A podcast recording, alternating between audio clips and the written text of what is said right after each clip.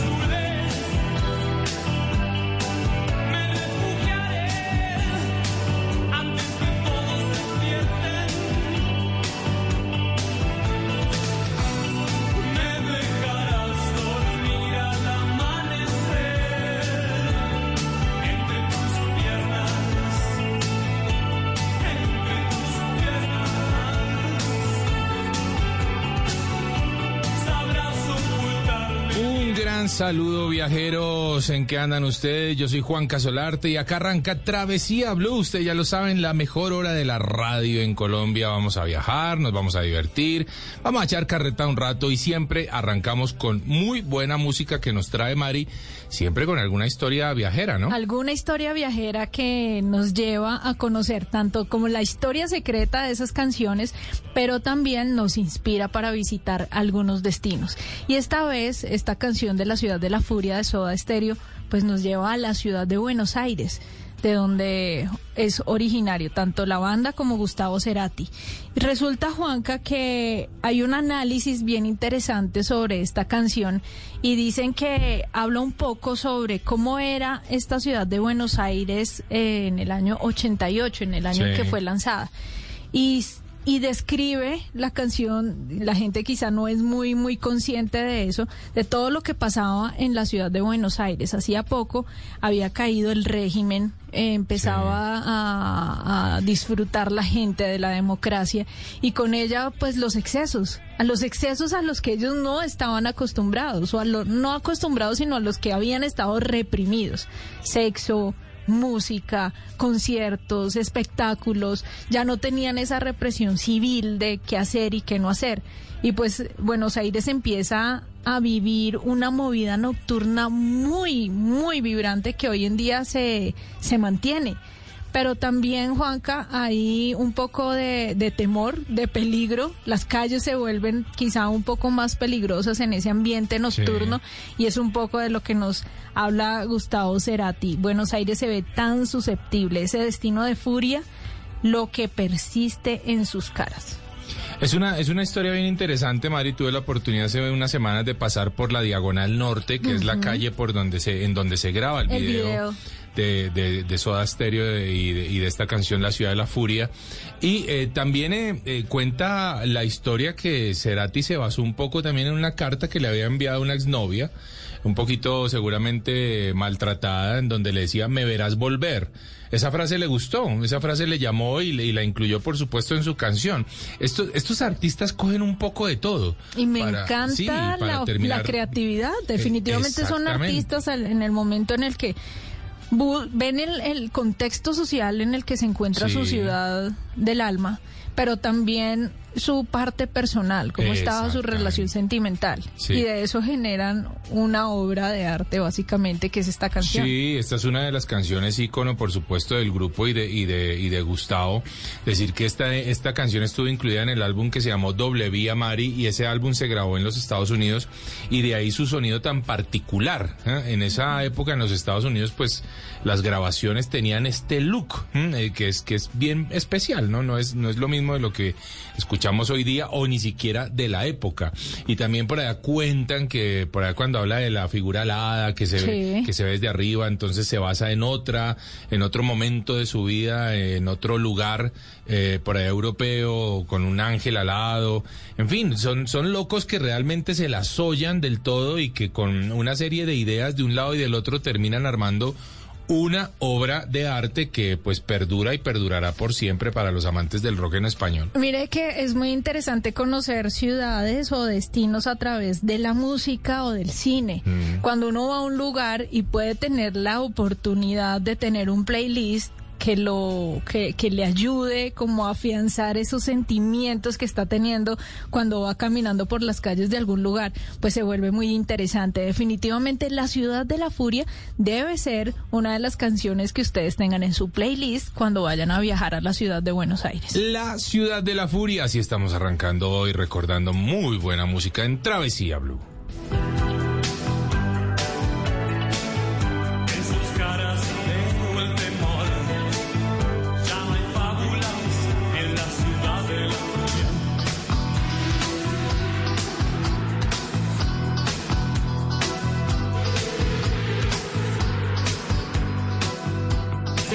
Tiene tiempo libre y aún no sabe qué hacer o para dónde arrancar, aquí en Travesía Blue, este es nuestro recomendado.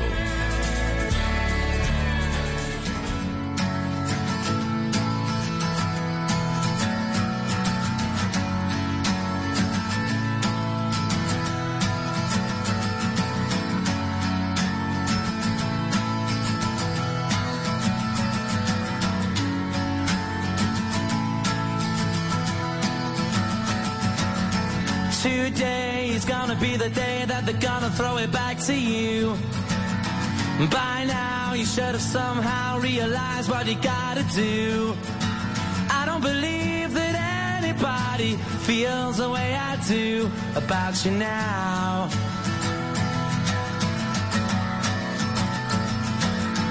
Backbeat, the word is on the street that the fire in your heart is out. I'm sure you've heard it all before, but you never really had it down.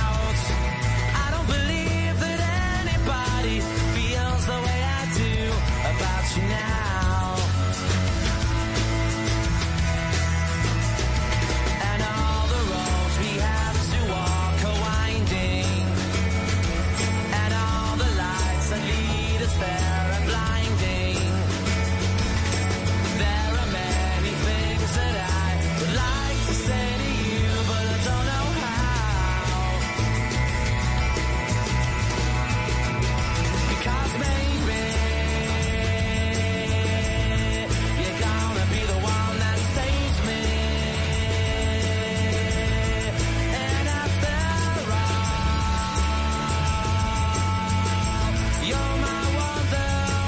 Continuamos en Travesía Blue y vamos a recordar nuestras redes sociales, arroba Mari Latina, Rayal Piso Travesía y arroba de viaje con Juanca. Esas son nuestras cuentas en Instagram. Allí van a encontrar muy buen contenido, o eso esperamos nosotros, que ustedes vean allí muy buen contenido de viajes y turismo y recomendaciones, ¿no?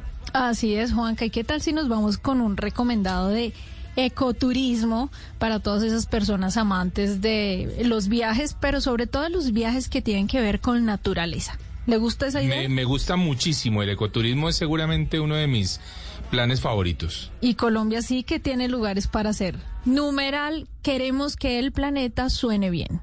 Esta es una campaña que está haciendo Blue Radio en estos 10 años maravillosos que hemos tenido eh, en la radio en Colombia. Blue Radio, 10 años, Juanca. ¿Usted se siente feliz de pertenecer a esta casa? Claro. Definitivamente, Mari, y me parece importante este, con este hashtag que estamos eh, tratando de, de decirle a nuestros oyentes, de recordarles que tenemos una responsabilidad con el planeta. No solo Travesía Blue, todos los programas eh, que hacen parte de la, de la programación de Blue Radio, estamos muy comprometidos en llevar un mensaje de protección, de cuidado, de, de hacer eso, justamente, que el planeta se sienta bien. Así es, Juanca, y por eso hoy traemos un gran invitado. Él es Oliver Alexander Pescador Vanegas. Este es un joven empresario que llegó al municipio de Norcasia en el departamento de Caldas hace siete años. Y como han pasado con tantas cosas, pues bueno, él nos tiene una historia bien interesante que nos cuenta sobre cómo el ecoturismo le ha cambiado la cara a este municipio. Oliver, bienvenido a Travesía Blue. Hola Mari, hola Juan, qué gustazo volverlos a escuchar, a tenerlos siempre presentes y, de verdad mil y mil gracias por hacer de este país un mejor entorno con esas experiencias tan significativas que traen para cada uno de nosotros. Qué bueno siempre es escuchar a Oliver con esa buena vibra, esa energía, el hombre, uno, uno escucha la voz de Oliver y ya lo sitúa allá en el río, eh, haciendo cosas maravillosas y queremos recordarle, Oliver, a usted a todos nuestros oyentes, nuestro hashtag en Blue Radio, queremos que el planeta suene bien. Bueno, también queremos que se sienta bien, por ¿También? supuesto, pero queremos que el planeta suene bien. Así nos van a encontrar, así nos van a etiquetar, nos van a poder etiquetar con todas las buenas iniciativas que tenemos en la práctica del ecoturismo, Mari. Bueno, y hay una muy buena práctica de ecoturismo en Norcasia. Oliver, contémosle a los oyentes cómo ha sido la transformación del municipio de Norcasia Caldas a través o a partir de estas actividades en las que se busca que la gente esté más integrada a la naturaleza. Es Mari y oyentes, eh, les cuento que el poder hacer eh, los colombianos y que muchas regiones del mundo quieran visitar Colombia, yo creo que eh, ha sido un reto de cientos de personas que nos ponemos la camisa el día a día para hacer de este un lugar más ameno, más hermoso. Por eso concluyeron con que el tercer país más bello del mundo uh -huh. se llama Colo, su diversidad, por su cultura, por cada pedacito que tiene algo que lo caracteriza. Y es así como el municipio de Norcasia, eh, digamos, se reluce y se representa en un redescubrimiento, le llamamos nosotros, porque eh, producto del posconflicto y parte de este proceso de paz que se ha dado en el territorio nacional, yo creo que llegar al centro del país es sentirse nuevamente otra vez como en ese Amazonas, pero cafetero, llamémoslo de esta manera. Muy poético sonará, pero encuentras hídricas verde, turquesa, esmeralda, uh -huh. aguas con las que nadamos hace ya, creería que hace ya un año largo, dos años, donde se convirtió realmente en el referente de un escenario de naturaleza complementado a algo que tiene que ver con, la bien, con el bienestar y con la salud de cada uno de los viajeros generando intenciones de hacer un turismo sostenible, sustentable y que en condiciones predilectas es un turismo con propósito. Uh -huh. De este modo, cada una de las personas que llega a la zona no solamente viene a tirarse a un río, a compartir con las exuberantes eh, formas que nos da el embalse a manías de sus paisajes, sino también a percibir la coloración porque no pareciera que fuera real que en Colombia encontráramos fuentes hídricas de tal forma. Entonces nuestro elemento que es el agua captó a cientos de personas a visitar el territorio. Eh, el municipio de Norcasia ha tenido una evolución enorme en la cual ha crecido en infraestructura, pero también ha crecido en conocimientos, en educación, en formación, en interpretación de nuestro patrimonio natural, porque sigue siendo la niña del departamento de Caldas, mm. escasamente 23 años conforman realmente la del municipio con vida municipal dejando de ser un corregimiento y convirtiéndose en ese proyecto de un departamento que tiene unas miras muy amplias hacia el turismo de naturaleza. Oiga, Oliver, eh, bueno, usted tiene clarísimo el tema del ecoturismo y eso, eso me encanta. Eh, ahora, el ecoturismo hay que verlo desde, desde, dos, eh, desde las dos orillas, desde el turista que va a practicarlo y desde el operador que es el que ofrece estos servicios. Como para que orientemos un poquitito a los operadores de turismo, o más bien a los operadores de ecoturismo, ¿cuáles son em, las cosas que se deben tener en cuenta para una buena práctica de operación ecoturística en cualquier lugar de Colombia? ¿Qué deben tener en cuenta? Lo primero, Juan Carlos, es que utilicen el concepto de sostenibilidad. Y sostenibilidad no es solamente eh, dejar de hacer uso eh, de residuos de un solo uso, como el plástico, no. Acá tenemos que entrar a visibilizar los procesos que las comunidades ya vienen adelantando. Eso quiere decir de que si usted va a llegar con su grupo, eh, señor operador turístico o agencia de viajes, pues primero interprete los territorios para que empiece realmente a validar qué es fuera de esa fotografía, de ese video que te cautivó a llevar eh, eh, digamos, a tener que desplazarte unos kilómetros para llegar al territorio y poder decir, mira, acá hay una propuesta muy buena. Yo creo que lo primero es apoyar a esos locales, esos locales que ya tienen unas hombres que le van a poder permitir tener esa conexión con el territorio sin generar un daño o perjuicio a las actividades de desarrollo económico, en este caso en la industria de la felicidad que se llama turismo. Por otra parte, eh, por otra parte, es importantísimo el tema de la conciencia ambiental. Y la conciencia ambiental se empieza a generar a partir de esas buenas prácticas donde entras a concientizar a esos viajeros de cómo podemos viajar conscientemente por Colombia de una manera donde preservemos, conservemos esos patrimonios y de este mismo modo llevarle esos aprendizajes a nuestras casas, a nuestros hogares, porque es a partir de ahí donde se empieza, como les decía inicialmente, a hacer patio. Bueno, pues eh, creo que Oliver lo tiene muy claro, ¿no, Mari? Definitivamente, Juanca. Yo estuve con Oliver visitando este municipio hicimos muchísimas actividades, no solamente de turismo, de ecoturismo, sino que también logramos hacer turismo comunitario, eh, evidenciando uno de los eh, procesos más bonitos que llevan allá, que es eh, todo el tema del cacao. Entonces la gente que paga ese viaje puede conocer estas familias cacaoteras que les enseñan todo el proceso, usted come un chocolate delicioso porque además es uno de los muy buenos planes que se pueden hacer y disfrutar de los ríos. Norcasi está bañado por diferentes ríos que le hacen definitivamente muy atractivo y donde la gente puede ir a practicar este turismo, pero no son solo adultos. Juanca, yo veía niños, veía gente de la tercera edad disfrutándolo, pero sabe, pasa algo muy particular, Oliver también, que mientras nosotros estábamos como en nuestro plan de, de relax, en el plan de compartir, en el plan de de estar en contacto con, con todos estos elementos que nos brindaba la naturaleza, pues también habían otros personajes en el mismo destino viviéndolo de una forma diferente. Y era con su música a todo volumen, ah, con traguito en el río, con el paseo de olla. Y uno decía, bueno, ¿por qué o cuál es la diferencia entre estos dos tipos de turismo y definitivamente cuál puede ser la que aporte más al desarrollo de un municipio como Norcasia?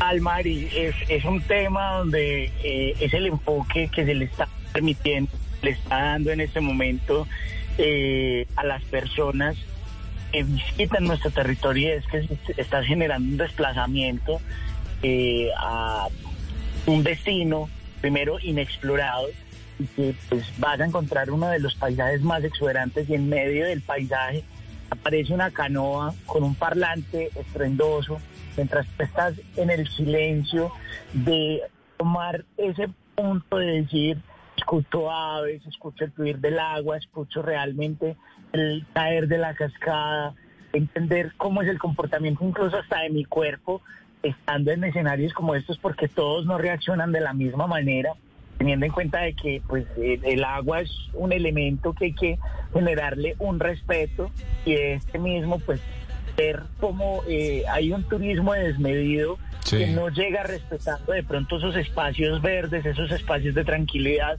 que lo piensan como si fuera la bahía de Cartagena o que si fuera la bahía de San Andrés, que alquilan un pontón y entonces me fui y tengo mi botella de whisky, de ron, lo que sea, y ya. Entonces, digamos que los planes se tienen que empezar a, a, a conservar de una manera en la cual usted le garantice a la- al río realmente, porque nosotros nos convertimos en custodios de estos entornos naturales, donde eh, realmente hay que empezar a tomar conciencia de esa parte, porque no somos los únicos actores, y si bien es una fuente hídrica que nos pertenece a todos como nación, es un compromiso también regular y controlar estos espacios desde las mismas prestaciones de servicio turístico que se dan justo en estas cuencas hídricas que están en la zona. Para ello, pues se han hecho controles, se le solicita constantemente a la función pública, en este caso la policía de turismo, Sí. y en cabeza de las coordinaciones y los enlaces de turismo municipal,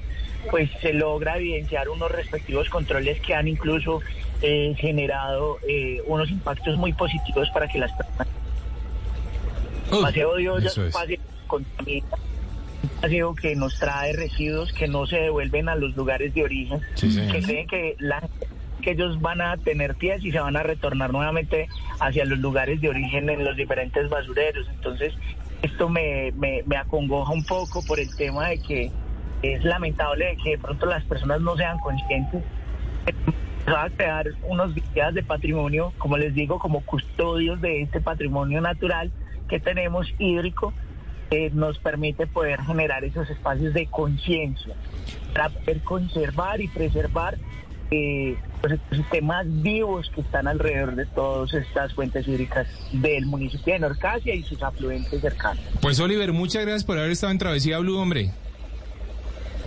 No, a ustedes y Juan Carlos, nos debes una visita. Sí, sí, sí, sí, sí, sí, sí, pronto, pronto, pronto, Oliver. Pronto vamos a estar por allá, hombre, disfrutando de ese lugar absolutamente maravilloso y del ecoturismo de la, de la región. Se nota, y Mari, eh, mejor dicho, te tengo una inmersión lastre bajo el agua. Ah, bueno. Ah, yo soy la reina de eso. Lléveme allá que yo le hago el show. Bueno, bueno, déjenme la guachafita bueno, que se me fue el encuentran tiempo. a Oliver en Instagram como norcasia.travel. arroba norcasia.travel. Ya lo saben. Bueno, gracias Oliver, suerte hermano. Nos vamos a estar viendo por allá. Y usted ya sabe, nosotros queremos que el planeta suene bien.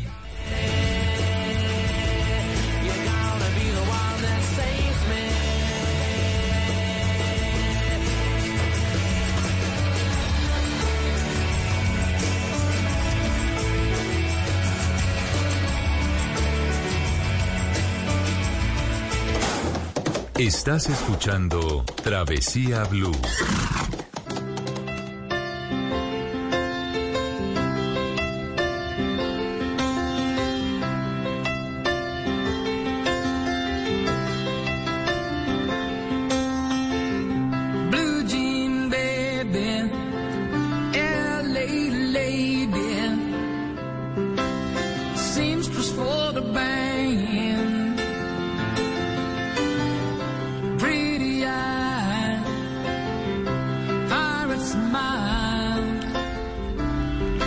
En, trave- en Travesía Blue. me, me estaba acomodando la- Las gafas. Las gafas. No se, no ha acostumbrado No, no, usted a- ese nuevo accesorio. Pero ¿sabe que me veo pinta? Sí, ah, le luce mucho. Que no le Déjelo luce, así, pues. Déjelo así, déjelo así nomás. déjelo. Juanca, ¿cuántos años lleva usted viajando?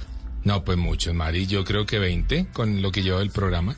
¿Y le gustaría o ha pensado en algún momento de su vida enfocar los viajes eh, en algún sentido? Eh, sí, sí, pues me gusta mucho el viaje de aventura, me gusta mucho, siempre he pensado que las cuevas y cavernas me, me, me llaman mucho la atención. ¿Por Ah, qué?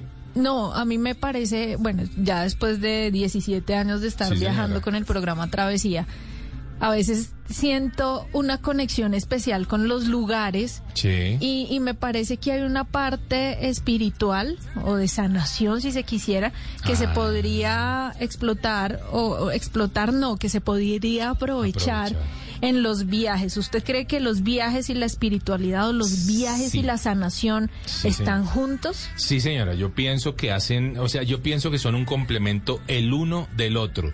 Ahora, ¿será cierto? Pues hoy lo vamos a descubrir. Hoy lo vamos a descubrir. Hoy tenemos como invitado a Raúl Solarte, un viajero experto que siempre nos está acompañando aquí en esta mesa de trabajo para sorprendernos tanto con datos como con buenas historias. Raúl, bienvenido a Travesía Blue. Ah, muchísimas gracias por la invitación otra vez. Raúl, ¿es posible hablar de viajes y espiritualidad o de viajes y sanación? Sí, claro, de hecho los viajes de sanación existen desde hace miles de años, o sea, incluso hay registros de los romanos viajando a Grecia eh, con el propósito de curarse, de estar sanos física, mental, emocional, espiritualmente, por supuesto, y, y yo pienso, o me gusta pensar que cada viaje o casi que cada viaje que hacemos es ya en sí mismo un proceso de sanación, porque es que el solo, el solo hecho de estar planeando el viaje, de realizarlo, eh, de lograr nuestras metas, porque viajar para muchos es una meta, eh, ya nos está dando sanidad. eh, no solamente física, sino también mental, emocional. Y mm, esto me parece importante decirlo porque eh, muchas veces no tenemos un objetivo muy definido con respecto a qué es lo que queremos hacer en un viaje. Y es que tal vez conscientemente no estamos ah, muy pendientes de lo que realmente queremos. Pero fíjense ustedes que cuando nosotros queremos viajar, generalmente el cuerpo empieza a pedir cosas, porque es que el cuerpo es sabio. Eh, eh, el cuerpo tiene su sabiduría y cuando queremos viajar empezamos a querer sol, en que queremos playa, queremos mar. ¿Por qué? Porque estoy seguro de que nuestro cuerpo eh, sabe que necesita sol, sabe Sí. que necesita curarse, sabe que después de meses de arduo trabajo, de mucho estrés, de todo lo que vivimos en estas grandes ciudades, necesita recuperarse. Y es fantástico que el cuerpo lo sepa, sepa que necesita sol para producir vitamina D3, para producir óxido nitroso, Claro, Raúl, pero entonces todos los viajes deberían ser al- a esos destinos de sol, no, ¿verdad? Porque hay otros viajes eh, que hacemos, no sé, en diferentes estaciones y que también nos pueden sanar, también nos pueden curar. Claro, el- en el mundo entero como el turismo, este asunto de los viajes se ha vuelto tan importante. eh, hoy se está aprovechando mucho esta idea de, de la sanación, de querer estar cada vez más sanos, más tranquilos, manejar menos estrés. Y entonces en todo el mundo hemos, eh, ahora tenemos la posibilidad de hacer viajes de sanación o como lo dicen de, eh, en algunas partes, eh, turismo del De bienestar. bienestar, wellness. Entonces, eh, hay- de esto hay muchos ejemplos, muchos. Mm, a- algunos que me parecen muy interesantes son, por ejemplo, el, el viaje que se hace eh, hoy a algunos eh, países del norte de Europa, en Escandinavia, me refiero a Finlandia, Suecia, Noruega, Dinamarca, donde hoy se ha estado aprovechando mucho su clima muy frío para practicar algunas terapias. Una de ellas es una, una técnica muy famosa hoy en día que se llama Wim Hof o Wim Hof, Sí. Que nace por allá en los años 90. Ah, la técnica es mucho más vieja, pero se hace muy popular en los años 90, cuando su actual creador o redescubridor eh, sufre una pérdida muy grande, su vida se ve prácticamente destruida, emocionalmente eh, se acabó, y un día se da cuenta que su exposición al frío extremo lo empieza a curar. Le ayuda. Sí, no, no solamente las enfermedades físicas con las que ya venía, sino eh, emocionalmente lo empieza a curar. Ah, después de varios años y de muchas pruebas y de muchos libros y mucha literatura, hoy sabemos que esta terapia, por ejemplo, la terapia Wim Hof, es muy buena para para que nosotros nos sintamos no solamente física me- físicamente mejor, sino también emocionalmente mejor. Y eso es sumergirnos sin hielo en un recipiente o en un estanque de agua muy frío. Eh, sí, es exponernos a, a agua A o hielo. Sí, que obviamente al comienzo se tiene que hacer guiado, porque pues esto podría ser muy peligroso, pero que después de un tiempo resulta ser fantástico para el cuerpo. Incluso ah, no hace mucho veía un documental que se llama Apnea bajo el hielo, lo recomiendo muchísimo, de una mujer que sufre un accidente en motocicleta y... ah, Queda Sí, muy... queda con mucho dolor, su vida se vuelve imposible, no puede dormir. bueno. Y finalmente, como ella es eh, finesa, vive en Finlandia, eh, recurre a este método y no solamente se cura, no solamente acaba su dolor, no solamente vuelve a dormir, sino que aparte de eso se vuelve en la en la récord Guinness de, de Ah, apnea bajo sí, el agua sí. helada. Vi ese documental. Es buenísimo. Es muy, muy interesante. Pero entonces, Raúl, de alguna forma, y quiero que lo, lo piense para nuestro segundo bloque de programa, en donde vamos a seguir desarrollando este tema de viajes de sanación, ¿por qué no? Eh, es posible que, ma- más bien, lo que usted nos está contando suena doloroso. Eso de hacer una inmersión en agua helada, eso suena doloroso, suena que el cuerpo ¿Sufre? sufre. ¿El dolor sana? Eh, no sé si eso es contradictorio, pero quiero dejarlo ahí en el aire. ¿Acaso el dolor podría eh, ser sanador? Ya lo vamos a descubrir en unos eh, minutitos, un corte muy chiquitito y ya regresamos con Travesía Blue.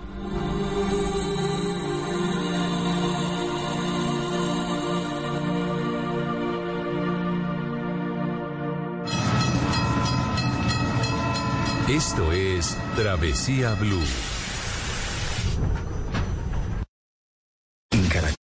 Todo sea por un beso, deal.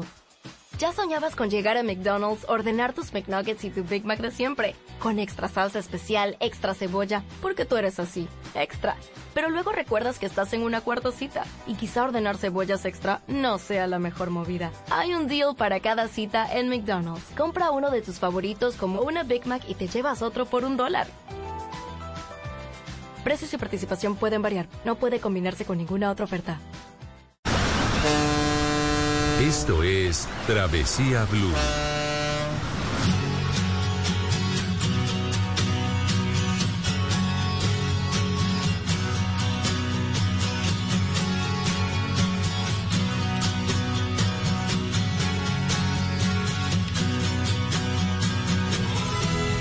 Continuamos en Travesía Blue. Les vamos a recordar la cuenta de Instagram de nuestro invitado del día de hoy, arroba solarte. 3004. Si ustedes quedan con dudas de lo que estamos hablando, pues le escriben ahí a su cuenta de Instagram que él responde a todos. Arroba solarte 3004. Raúl, dejamos en punta. ¿El dolor puede ser sanador?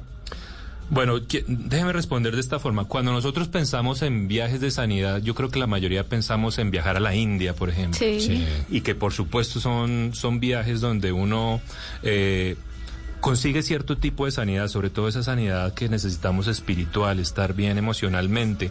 Y algo que se, pre- que se aprende mucho en la India gracias a esas eh, muy antiguas tradiciones como el budismo, como el budismo zen, es que el dolor es inevitable, pero el sufrimiento sí es opcional. Claro, yo creo que, que más bien cuando, cuando entendemos y aprendemos que esta es una realidad, empezamos a sanarnos.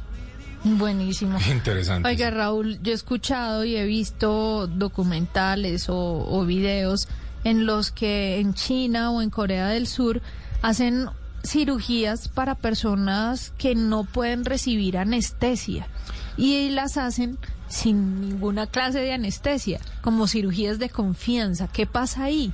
Sí, exacto, es eso. Son cirugías de confianza. Incluso el nombre que se les da en estos eh, en estos idiomas orientales, eso es lo que quiere traducir, es confianza, es convencer.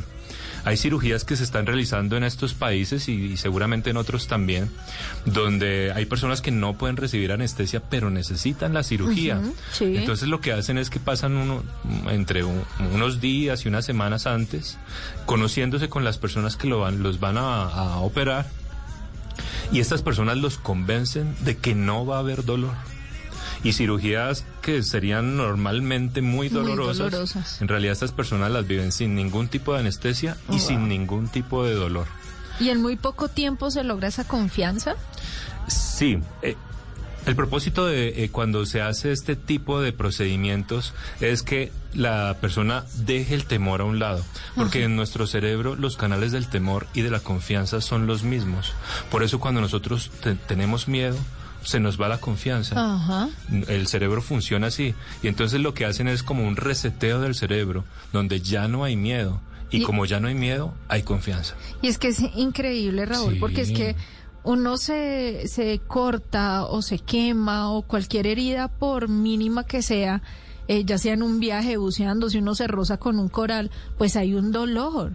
Claro. No me imagino cómo puede ser una cirugía quizá más profunda en la que ya haya más comprometido o se vea más tejido, comprometido el tejido, un Claro. órgano y uno no sentir dolor solamente con trabajar la confianza.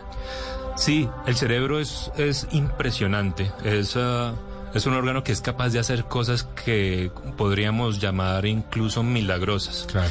El asunto es que en estos viajes de, de sanación, una de las cosas que podemos aprender en, en muchos tipos de viajes de estos es que somos capaces de hacer cosas que realmente no creíamos antes que podíamos hacer. Eh, es aprender a ver la vida de una forma diferente. Fíjense que muy cerca a China, por ejemplo, también tenemos unos viajes que son preciosos, que suceden en las islas al sur de, de- en el sur de Japón, Sí. y es donde la gente va y se olvida de todos sus aparatos eléctricos, celulares, todo, absolutamente todo, y va y se queda en la casa de una familia en un pueblo de pescadores. Ajá. Se levanta a las cuatro, cuatro y media de la mañana, se va a pescar con, con los señores, regresa, esa es su comida, va a ven- vender el pescado y empieza a ver la vida de otra forma. ¿Por qué? Porque empieza a conocerse a sí mismo. Y es que muchas veces nosotros decimos, ah, ¿cuánto me cuesta un viaje de esos? ¿Cuánto me cuesta viajar a Japón? La pregunta es, ¿cuánto me cuesta no saber qué quiero? ¿Cuánto me cuesta no conocerme? Porque cuando me conozco, entonces empiezo, empiezo a, a- a realmente vivir la vida que yo quiero vivir. Y es que permítame, Raúl, meter ahí la cucharada. Hay, hay muchas historias, Mari, y a nuestros oyentes, seguro nuestros oyentes han escuchado más de una historia de alguien de repente que tiene una enfermedad terminal y lo que decide es viajar. Lo que decide es yo me voy. O sea, no, no es la mayoría de los casos, es muy pocos, pero muchos de estos casos en donde ese- esa enfermedad terminal se va de viaje, Ajá. termina curándose, porque la persona termina un poco lo que dice Raúl, encontrándose de otra forma muy especial en un viaje consigo mismo, ¿no? Porque Claro. finalmente es esa un poco la, la historia, ¿o no, Raúl? Sí, lo que llaman en medicina la remisión espontánea, que efectivamente no son miles, yo creo que son cientos de miles de casos, y se ven mucho, sobre todo cuando aprendemos este tipo de cosas, quiénes somos, qué queremos, por qué estamos acá. Fíjense que aquí en Colombia también tenemos viajes de sanidad. Sí. Sí. Eh, hay, hay miles de extranjeros y, y también nacionales que viajan al sur del país a hacer este viaje de la ayahuasca. Sí, viaje- lo Ah, hacen en el Amazonas, En en Putumayo. Putumayo, Exacto. con, con taitas que son muy comprometidos y que manejan este tema con toda seriedad. Y el consejo es que, que le dan a las personas que lo van a hacer es que no lo hagan con curiosidad de qué es esto, sino más bien tengan una pregunta para que puedan tener como una experiencia mucho más enriquecedora. Correcto. Sí, exacto, es, es hacerlo más trascendente, hacerlo, hacerlo más, más espiritual, más profundo. Y, y esto ha ido creciendo, o sea, hace cinco años, por ejemplo, al norte del Perú llegaban 15 mil extranjeros, pero en este 2022, al final de junio ya habían llegado 25 mil. Increíble. Entonces, Ahora que, que Raúl mencionaba lo de estos viajes en donde uno va a vivir como un local, Sí. yo creo que lo hablábamos hace poco, Juanca, con, con el indígena Kogi, Ah, sí. cuando hablábamos Adolfo. de, de cómo hacer esos viajes a la Sierra Nevada de Santa Marta. Claro. Y, y es eso, básicamente es como un retiro espiritual, es un gran viaje, pero también es un retiro espiritual en donde uno está lejos de la tecnología, caminando en medio de la naturaleza y recibiendo una información que uno nunca se imaginó. Y hay otros lugares, hay muchas cosas más de turismo de sanación, como los cantos mántricos en China, en donde se repiten ciertos mantras que nos van liberando de enfermedades o que nos van acercando a ese proceso al que nosotros debemos llegar. Y ni qué decir del tema en Centroamérica o eh, con, el, con los temazcales en Guatemala, en México, en Salvador, en donde las personas entran y se exponen a ciertas temperaturas, vapor y una acústica especial en donde usted va con un propósito, con una pregunta o con algo que quiera resolver y pues justamente recibe esa sanación. Raúl, para cerrar y concluir, los viajes de sanación son una realidad y cada uno puede vivir su propio viaje o no. Son una absoluta realidad. Y por supuesto que hay que entender que cada vez que viajamos, igual estamos sanando. Cada vez que viajamos estamos... Me quedo con muy buenas frases, Mari. También la de el dolor es inevitable, pero el sufrimiento es opcional. Mari, eh, para cerrar, si usted va a viajar a un lugar de sanación, ¿cuál lugar escogería? ¿O qué escenario escogería? Yo creo que escogería la India. La India. Eh, o sea, montaña. Definitivamente Montaña. tendría que ser montaña, ríos, o sea, cosas absolutamente naturales donde Sí. sienta ese toque de la naturaleza, ya sea selva, montaña, río, Bueno. mar, incluso. Sí, ¿por qué no? Naturaleza. Raúl, ¿usted se va a sanar a dónde, a dónde viaja? Mm, me gustaría, en Hawái hay unas técnicas muy interesantes el, eh, de perdón, Sí. Ho'opono- Ho'oponopo, que creo que sería muy interesante lograr hacerlo también. Bueno, ¿Y ahí está. Yo seguramente me voy a una cueva, a una caverna, me... Oscura. Sí, algo, Uf, sí, la eso es oscuridad. buenísimo. Yo creo que debe ser una muy buena experiencia. Y bueno, nuestros oyentes sé que están eh, respondiéndose a esta pregunta. Si ustedes quieren sanar, ¿a dónde van? Y ahora, ¿por qué no lo hacen? Háganlo.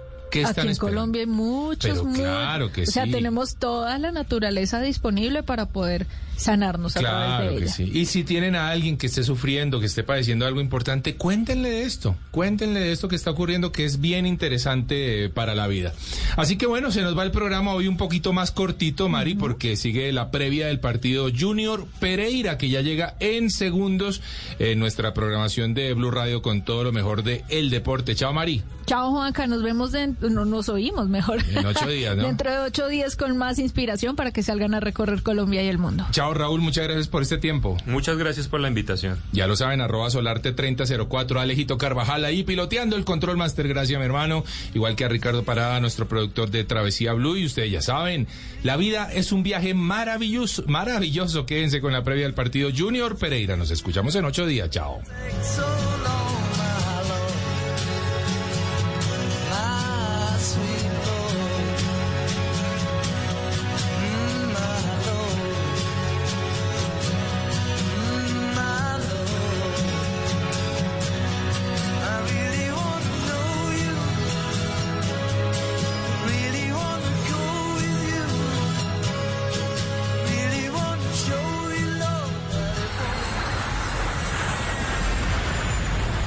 Escuchando Travesía Blue.